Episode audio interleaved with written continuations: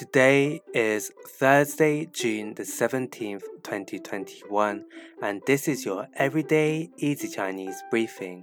大家好,我是林老师, and in under 5 minutes every weekday, you'll learn a new word and how to use this word correctly in phrases and sentences. Today's word of the day is xing, xing, which means nature. Let's practice by making different words, phrases, and sentences with "xing."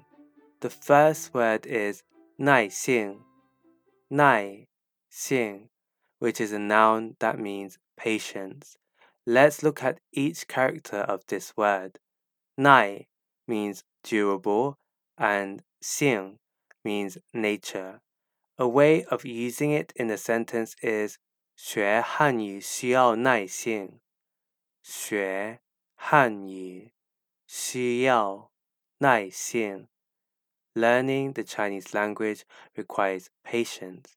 So, to all of our listeners, don't give up. Another word we can create with 性 is 性格,性格. This means personality. A way of using it in a sentence is 我很喜欢他的性格。 我很喜欢他的性格。I really like his personality. Use this to describe someone who you think is very cool. Finally, we can create the word 理性,理性, which means rational. The 理 here means reason. A way of using it in the sentence is 他是一个很理性的人。他是一个很理性的人。He is a very rational person. Today we looked at the word 性, which means nature, and we created other words using it. These are 耐性, patience, 性格, personality, and 理性, rational.